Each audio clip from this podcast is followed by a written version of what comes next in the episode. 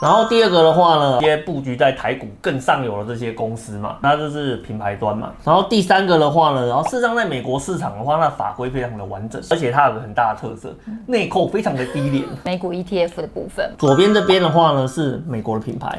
右边这边的话呢是。